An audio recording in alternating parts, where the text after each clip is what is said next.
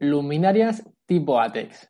Sois muchos los alumnos del curso de iluminación que me estáis preguntando, oye Joaquín, ¿en qué consiste una luminaria tipo ATEX? ¿En qué proyectos lo requiere la normativa? ¿Cómo es? ¿Cómo está fabricada? ¿En qué tipo de proyectos nos vamos a encontrar la necesidad de instalar una luminaria tipo ATEX? Pues bien, para resolver todas estas consultas, hemos invitado a AIRFAL, empresa especialista en fabricar luminarias tipo ATEX, y hemos tenido con nosotros a Carlos Jiménez, responsable del departamento técnico, para que nos resuelva todas las dudas y preguntas que le hemos hecho. Espero que guste. Hola, bienvenidos. Soy Joaquín Puerta y hoy estamos un día más en Tertulias Eléctricas. Hoy vamos a hablar de un tema muy importante que es el tema ATEX y de luminarias para ambientes explosivos. Eh, hoy tenemos para, hablar sobre este tema a Carlos Jiménez, responsable técnico de la empresa Airfal. Para que... Buenos días. Buenos días, Carlos. Bienvenido. ¿Qué tal? Igualmente, gracias. bueno, gracias por estar hoy con nosotros. A ti. Bueno, como estaba comentando, vamos a hablar sobre luminarias tipo ATEX para ambientes explosivas. Y, bueno, qué mejor que, para ello que, que, vengáis vosotros aquí a hablar de, de este tema, ya que, que, sois un fabricante especializado en, pues eso, luminarias para ambientes explosivos. Entonces, bueno, Carlos, creo que este tema genera muchas, muchas consultas y muchas dudas cuando vamos a, en el sector de la iluminación, cuando nos metemos en los proyectos, en las instalaciones y demás. Siempre creo que tanto los instaladores como las ingenierías, como los distribuidores de material eléctrico, distribuidores especializados, siempre hay una serie de dudas ahí muy generalizadas sobre qué es el látex, en qué consiste esto de látex, qué luminarias cumplen requisitos, cómo tiene que ser una luminaria. Entonces yo quería, pues eso, que, hablemos sobre, oye, vamos a ver qué es esto del látex, ¿Cuándo, hay que utilizar una, luminaria tipo látex? ¿En qué consiste esa luminaria? ¿Cómo está fabricada? ¿Cómo está diseñada? ¿Qué normativas aplican a, este, a este asunto. Entonces, si te parece, Carlos, a modo introductorio, para empezar, ¿qué es el ATEX? El ATEX, vale. Eh, ATEX se refiere a todo aquello, mm, a cualquier actividad que se realice o a, un, o a un dispositivo diseñado para trabajar en una atmósfera con potencial riesgo de explosión. Es decir, todo lo relativo a minimizar un riesgo de explosión o a la eliminación de esa atmósfera explosiva. Esto sería una definición más o menos formal, pero realmente lo, que hablamos que ATEX se refiere a todo aquello, tanto el lugar como la actividad y los medios para evitarlo, donde podamos tener una atmósfera que pueda generar una explosión. Es decir, reducir riesgos. Perfecto. Vale, siguiente pregunta, Carlos. ¿Cuál es la diferencia entre una luminaria antideflagrante y ATEX. Y ATEX, vale. Esto es una, confusión o una identificación muy, muy, muy habitual, sobre todo en el mundo de la, iluminación. Se suele llamar antideflagrante a todo lo ATEX, ¿vale? Y no es así. Eh, antideflagrante es un medio de protección, un medio de protección de los muchos que hay para dispositivos diseñados para trabajar en, en atmósferas potencialmente explosivas, ¿vale? Un producto antideflagrante es aquel que está diseñado para, en el caso de que penetre en su interior una atmósfera potencialmente explosiva y se produzca un punto de ignición en su interior, aunque se produzca una explosión, esta quede confinada, contenida dentro de ese producto antideflagrante. De ahí su nombre, antideflagrante. Se puede producir una explosión en su interior, pero no sale de ahí. Con lo cual, esa explosión no se extiende al resto de la instalación y eliminas el riesgo de que haya un accidente grave o incluso mortal, ¿vale? ¿Qué es lo que ocurre? Pues que porque es un medio de protección muy habitual, quizá el más habitual en determinadas industrias, pues eh, se ha ido identificando paulatinamente con todo lo ATEX y cuando te llaman para hacer una consulta, pues dicen, oye, que es que quiero una luminaria antideflagrante. Y dices, bueno, vamos a ver, ¿necesitas una antideflagrante o no? Ya veremos, ¿vale? Tú lo que quieres es algo ATEX. Sí, sí, eso será. Pues, vale. Vale, vale. esto, es muy común. Entonces, eh, ahora imagino que, cuando hablemos de, normativas y de reglamentos, que comentarás en qué instalaciones se necesitan luminarias antideflagrantes y en cuáles Correcto. luminarias tipo ATEX, ¿no? Correcto, correcto. Vale, pues ahora, ahora, ahora lo, lo- lo- lo explicarás bien. Bien. Carlos, siguiente pregunta. ¿Dónde podemos encontrarnos atmósferas explosivas y cómo son las sustancias que las pueden provocar?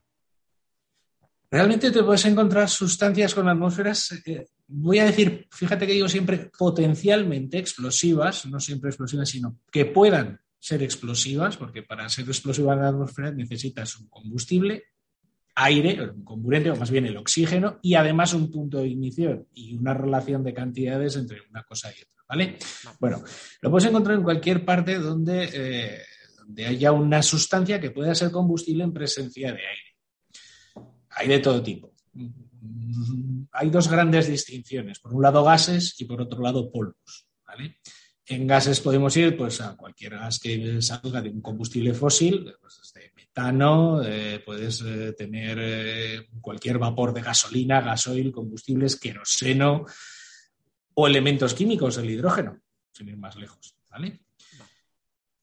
Mezclados en determinada proporción con el aire, pues forman una atmósfera, un gas que si hay un punto de ignición o se sobrepasa de una determinada temperatura que se conoce por eh, temperatura de autoignición, pues puede provocar una explosión, ¿vale? O como mínimo un incendio. En polvos ocurre lo mismo. Determinados eh, materiales que, que en su forma habitual los conocemos todos, los hemos tocado. Imagínate los cereales. Todos hemos tocado cereales, pues no sé, trigo y demás. Al molerlos, al generar polvo o al acumularlos en muy gran, cantidades muy grandes, ese polvo que se genera es, mezclado con el aire es potencialmente explosivo. Estoy hablando de harinas, polvo de cereal, incluso el azúcar, si se muele muy, muy fino en el aire, esparcido por el aire, es explosivo. Determinadas concentraciones. Perfecto. Eso ya nos hace prever que en toda la industria alimentaria, en ciertas instalaciones, se va a necesitar utilizar este tipo de luminarias. Te puedes encontrar áreas eh, que son eh, con clasificación de riesgo de explosión. Sí, sí, sí, puede ocurrir. Vale.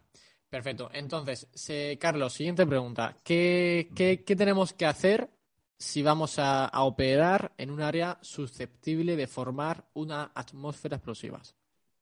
Vale, esto realmente en Europa y, y además eh, y España es uno de los sitios donde más regulado está esto. eh, tiene unas, una serie de pautas a seguir. ¿vale? Lo primero de todo, ante cualquier actividad industrial hay que hacer un análisis de riesgos. Esto, esto es obligatorio. Riesgos no solo de explosión, sino de todo tipo. Es decir, tienes una industria, la que sea, hay que hacer un análisis de riesgos. ¿vale?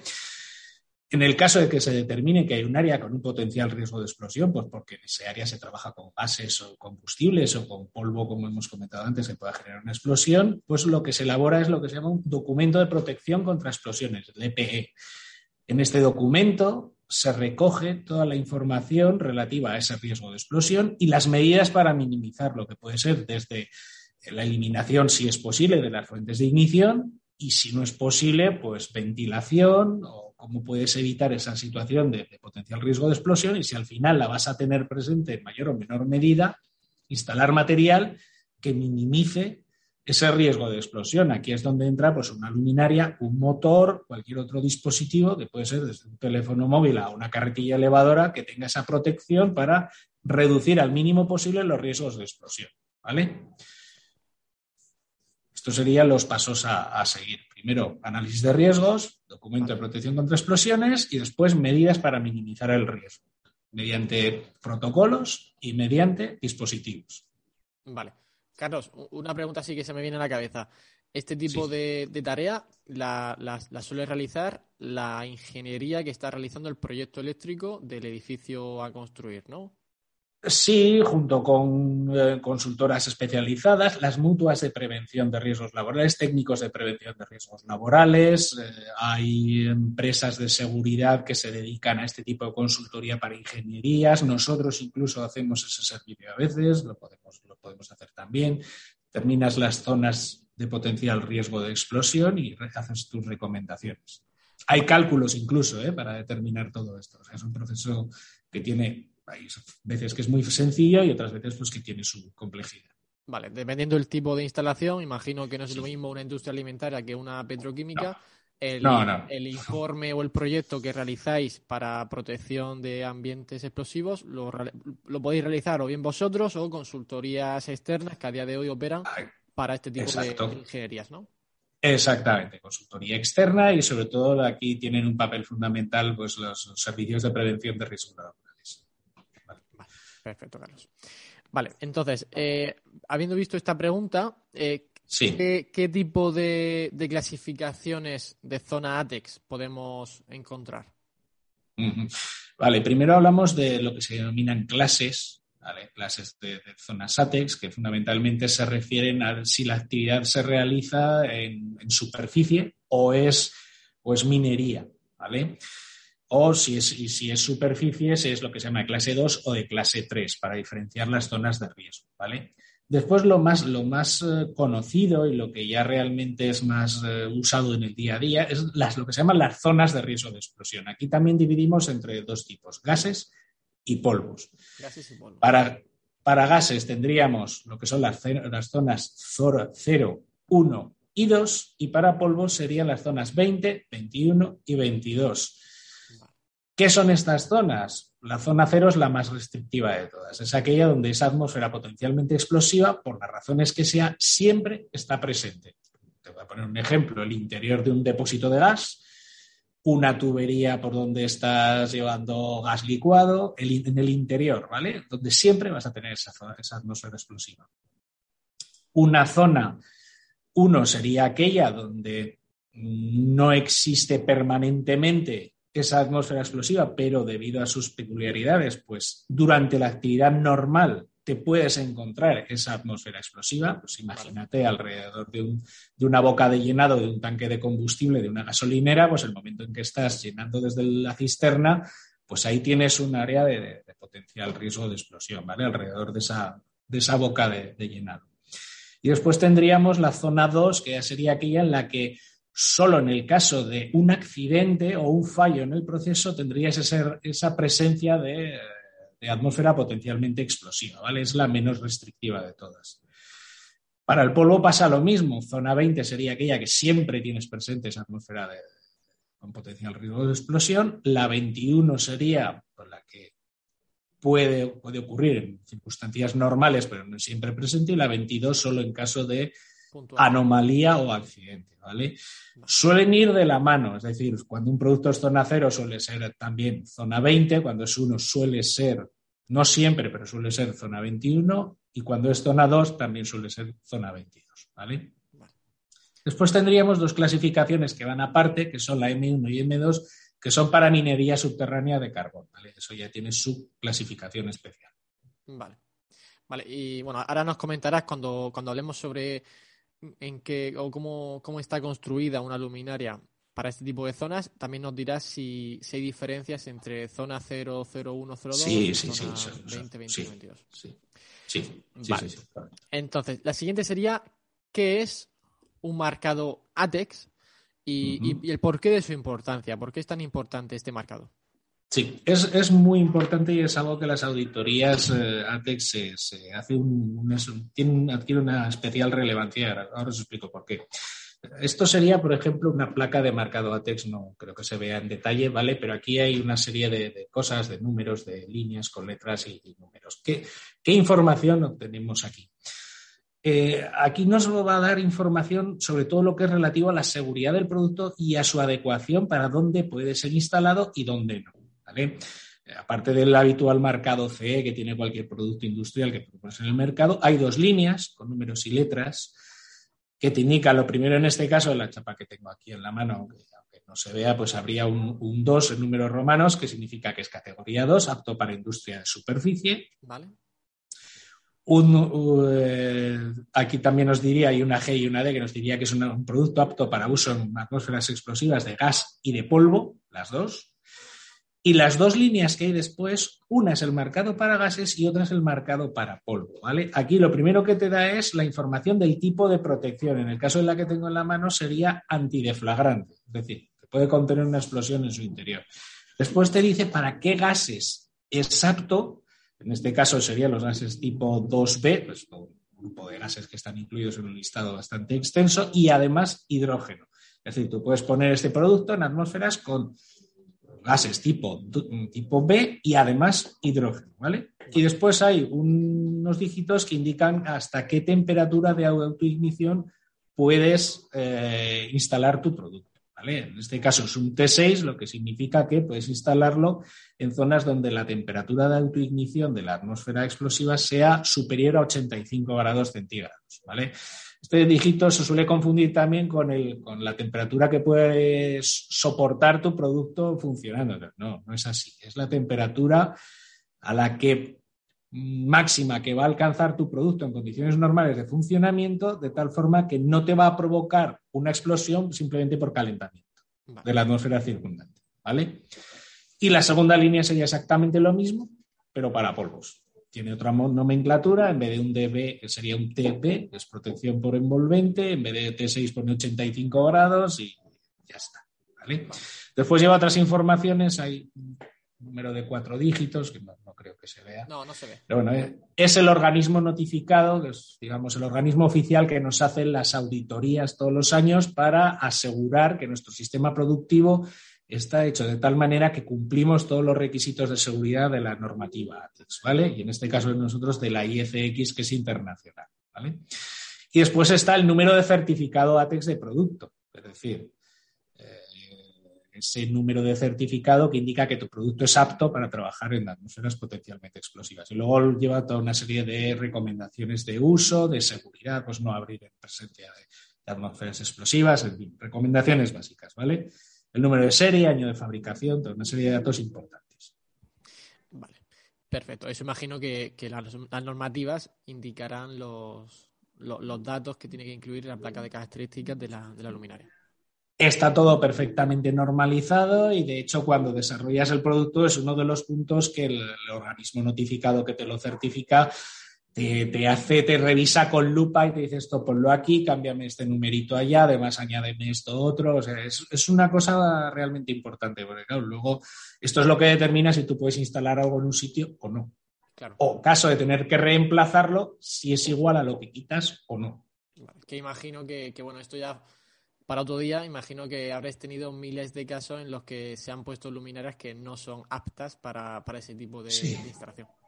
Sí, sí, sí, sí, ocurre, ocurre. No, tú me algo ATEX y ponen ahí lo primero que cogen y, oye, no, esto no. ¿No tendrás algo ATEX en stock? sí, sí, sí, sí, ocurre, ocurre, ocurre, sí. Vale. Vale, pues entonces, hablando ya de normativas y de reglamentos, ¿qué, normativas hacen referencia al látex o qué reglamentos? Es decir, si hay, si nos está escuchando una ingeniería eléctrica que tiene que encontrarse ahora un proyecto y quiere informarse o ver qué, cómo hacerlo, qué, normativas o qué reglamentos tiene que, consultar. Vale. Aquí en Europa todo está eh, regulado mm, por la Directiva Europea 2014-34-EU. ¿Vale? Como su nombre indica, es del año 2014, aunque entró en pleno vigor en 2016, quiero recordar, porque hay un, hay un periodo que dan para adaptación cuando cambia la directiva.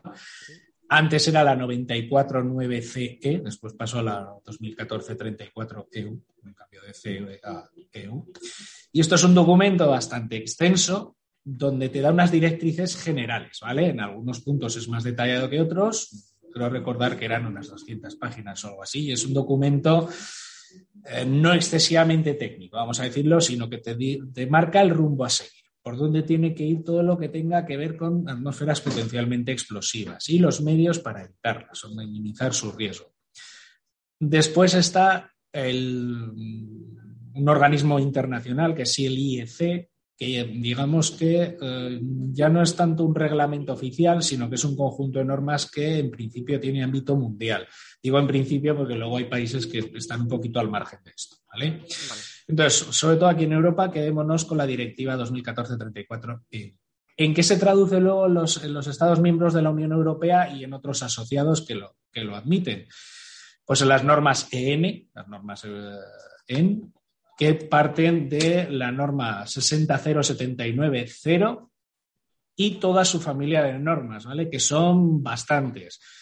No te puedo decir cuántas son exactamente porque hay muchos ámbitos que no, que no son ni mucho menos relacionados con la iluminación, no las conozco, pero para que te hagas una idea, la cero es la general, que engloba todo, Y después tienes normas para cada tipo de protección, para cada tipo de uso. Unas son para electricidad, otras para dispositivos mecánicos.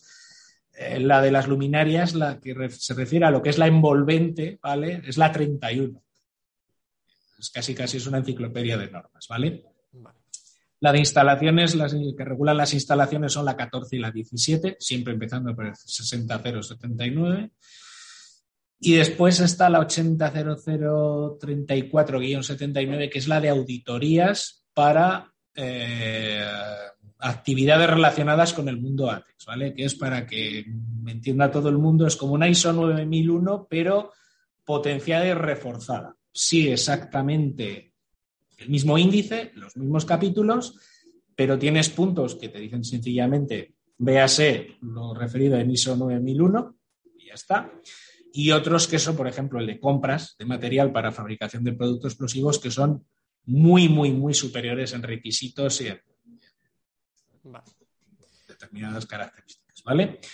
Y luego al final en España, pues esto se, traduce en el reglamento electrotécnico de baja tensión y la instrucción técnica complementaria 29 para todo lo que son, todo lo que son instalaciones. Y por supuesto, por encima de eso incluso están las leyes como el Real Decreto 31-1995, que es la ley de prevención de riesgos laborales, que es donde realmente al final tienes que ir para ver qué medidas tienes que, aplicar, ¿vale? El Real Decreto 681-2003, protección de salud y seguridad de trabajadores, este tipo de, normativas, ¿vale? Ok. Eh, a nivel de... ¿qué, tipos de, de protección ATEX aplicable a luminarias hay? A ver, realmente existir existen bastantes. ¿Cuáles se usan más? Pues mira, depende de la zona con riesgo de explosión que, de la que estemos hablando. Cuando se trata de, hablar de zonas 1, la que más se utiliza y más conocida es la protección antideflagrante. hemos comentado, si se produce una explosión, se queda dentro del producto antideflagrante, ¿vale? vale esas se, indican las placas de marcado, se caracterizan porque tiene una D minúscula con una P minúscula, ¿vale? Indica que ese producto es antideflagrante. Después está la protección por seguridad aumentada, que es un poquito lo contrario de la anterior. En esta se trata de que, aunque penetre esa atmósfera potencialmente explosiva en el interior de tu dispositivo, tenga determinadas características que impidan por todos los medios que se produzca una ignición, un punto de ignición, una chispa que pueda generar esa explosión. ¿vale? Esto es lo que se llama seguridad aumentada. Zona 1, pues llevan una E y una B minúscula. También se encuentran equipos con lo que se llama protección por encapsulamiento, MB, es una M minúscula también en el, en el marcado. ¿Esto donde se suele utilizar? Pues sobre todo a la hora de encapsular electrónica, pues baterías, circuitos impresos, tú los, los sellas con un producto que hace que ahí no pueda entrar absolutamente nada de aire ni de gas explosivo o polvo, de tal forma que no puede haber ningún tipo de, ignición. En este modo es, un poquito más escaso, ¿vale? Te lo puedes encontrar por en productos que yo digo de instalar y tirar. En el momento que fallan, como está totalmente encapsulado, no tienes forma de repararlo. Lo tiras y pones otro, ¿vale? En zonas 2 y 22, ahora mismo lo más común es la EC, también sería eh, seguridad aumentada, pero de un grado menos restrictivo que el anterior. ¿vale? Antiguamente estaba la protección NA, que eh, comúnmente se llamaba antichispas, es decir, oye, esto no te va a producir ningún tipo de chispa ni de ignición en condiciones normales y no te va a, producir una explosión. Pero esa norma ya fue derogada y ya no, ya no puedes fabricar dispositivos NA. ¿vale? Ha sido sustituido por la EC, que es un punto más, más complicado de, conseguir y más, y más seguro, ¿vale? Esto es lo más habitual. En iluminación también tenemos algún ejemplo de producto de respiración restringida, que se llama, ¿vale? Es que mm, están fabricadas de tal forma que no pueda entrar o sea muy difícil que entre en el interior una atmósfera potencialmente explosiva y por tanto, como no entra, pues no te va a generar una, una explosión. Pero esto es ya más, un poquito más difícil de ver. Vale. Vale. Carlos. A nivel, pasamos un poco a ver en qué consiste una luminaria tipo ATEX. Entonces, a nivel constructivo, ¿en qué consiste una luminaria tipo ATEX? Me refiero en comparación con una luminaria estándar, por ejemplo, como podría ser una pantalla estanca o una campana industrial habitual. que a nivel constructivo, ¿en qué consiste este tipo de, luminarias? También aquí hay diferencias según el tipo de, protección o más bien el, tipo de zona al que vaya destinada. ¿vale? En el caso de los productos destinados a zona 1 y 21, lo primero que llama la atención es la robustez de los dispositivos que tú estés utilizando. El grosor de las paredes, la resistencia estructural del producto. En el caso de una luminaria, pues hablamos que nuestra, nuestro producto estrella, que es una luminaria tubular, eh, la Piros, por ejemplo, pues, pues, te das cuenta que tiene unas tapas de aluminio que son extremadamente gruesas, que tiene una junta destinada a impedir que salga una, una potencial explosión interna que tiene 26 milímetros de longitud. El peso, te das cuenta del peso, si por ejemplo tomamos pues, una campana industrial normal, para un almacén normal, pues te puede pesar, pues depende, si lleva un equipo magnético, pues ya pesará más, pero en el caso de que sea electrónico, pues pongamos que pese 5 kilos. El equivalente en antiexplosivo de, eh, para zonas 1-21, pues te puede pesar 15, 20, 25 kilos. ¿Por qué? Pues porque los cuerpos son extremadamente robustos, están hechos o bien en aluminio de fundición, incluso en, hierro colado, hierro de fundición de hierro, ¿vale? Todo lo que es la, la carcasa, ¿vale? Estamos hablando de que un, proyector LED moderno que se instala delante del escaparate de cualquier comercio te puede pesar 2, 3, 4 kilos y el equivalente en potencia para atmósfera potencialmente explosiva, zona 1, pues te puede pesar 15, 20, 25 kilos. Si es de alta potencia, pues ahora mismo tengo yo una certificación que llega a pesar en su versión más potente 32 kilos. Porque es necesario. O sea, cada tornillo es de acero inoxidable y ya de por sí cada tornillo pesa, el grosor de las paredes, pues estamos hablando de 8 o 10 milímetros de espesor de aluminio, porque tienes que tener un, mínimo de, milímetros de recorrido de, junta roscada simplemente para poner un prensa estopas. Eh, no vale poner un milímetro de plástico, no, es algo bastante más fuerte, ¿vale? digo, es, la contundencia del dispositivo es lo que, lo que primero que llama la atención. Vale. Y ya pues, mm, Carlos, por... Te podría, te podría dar un, datito más, simplemente, por ejemplo, una, luminaria antideflagrante. Em, tú tienes que pasar unos ensayos de, de, sobrepresión interna, de tal forma que tú garantices que el 100% puede resistir una explosión interior. Las que estamos fabricando nosotros ahora resisten presiones, que se prueban todas, entre 12 y 16 bares internos. Estamos hablando de que en una tapa de cierre soporta más de 3 toneladas de presión interna, con lo cual la resistencia estructural tiene que ser notable. Importante, sí. ¿Eso supone, cuando hacéis una luminaria tan, tan robusta, os supone mm, problemas de, acumulación de calor? ¿O, eso significa, al ser tan robusta, lo que hace es que disipa todavía mejor? Al revés, estamos hablando que en un proyector LED tienes que meter tanto aluminio que tienes por donde disipar por donde quieras. O sea, al revés, ese no es un problema. No es un problema en absoluto. Y en el caso de una luminaria tubular, pues bueno, por su forma ya de por sí eh, acumula poco polvo, con lo cual tienes menos riesgos que otras. Y también tienes toda la superficie que quieras, porque pues, tienes un montón de centímetros cuadrados para, disipar. Espero una, a veces una luminaria pequeña normal que, que una ATEX en ese aspecto, no hay problema. Vale. Vale, perfecto, Carlos.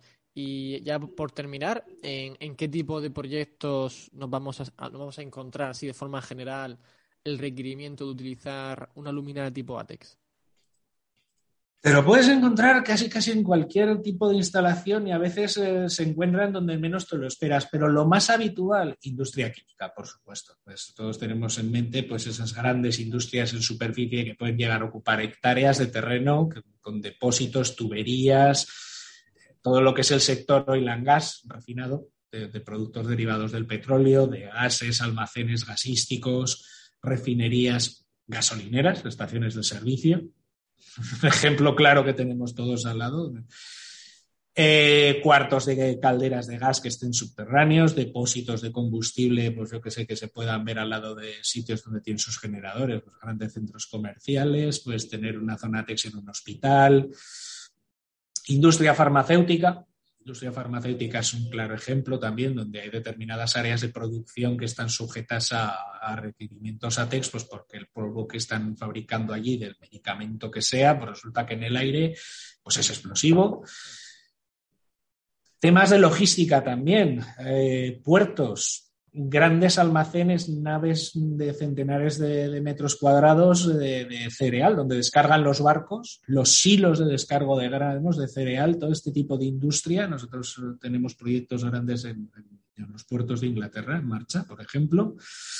Eh, donde realmente tiene mucha aplicación. Tú tienes naves que tienes 8, 10, 10 metros de altura de, trigo, de cebada acumulado y eso es un sitio realmente peligroso para producir potenciales explosiones.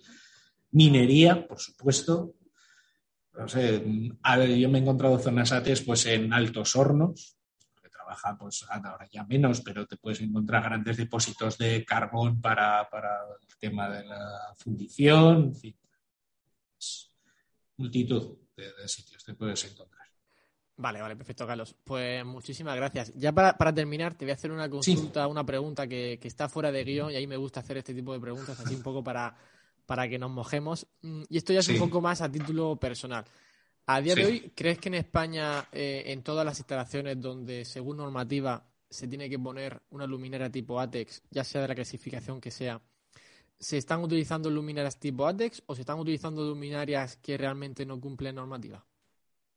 Eh, ojalá se usara en todas partes. A ver, eh, si hablamos de gran industria, si hablamos de, empresas grandes, eh, te diré que casi casi el 100% están cumpliendo reglamentos, sobre todo últimamente hacen un esfuerzo muy grande en adecuar las instalaciones, ¿vale? Cuando bajas a nivel un poquito más de calle, pues ahí ya te encuentras de todo. Te encuentras de todo y no siempre bueno veces sí, a veces pues se mira para otro lado y bueno, como aquí nadie me va a venir a inspeccionar, pues, eh, pues bueno, hago lo que quiera y ya está. Si lamentablemente no, no se cumple, siempre no. Vale. Es, es la pura realidad. Ojalá se cumpliera.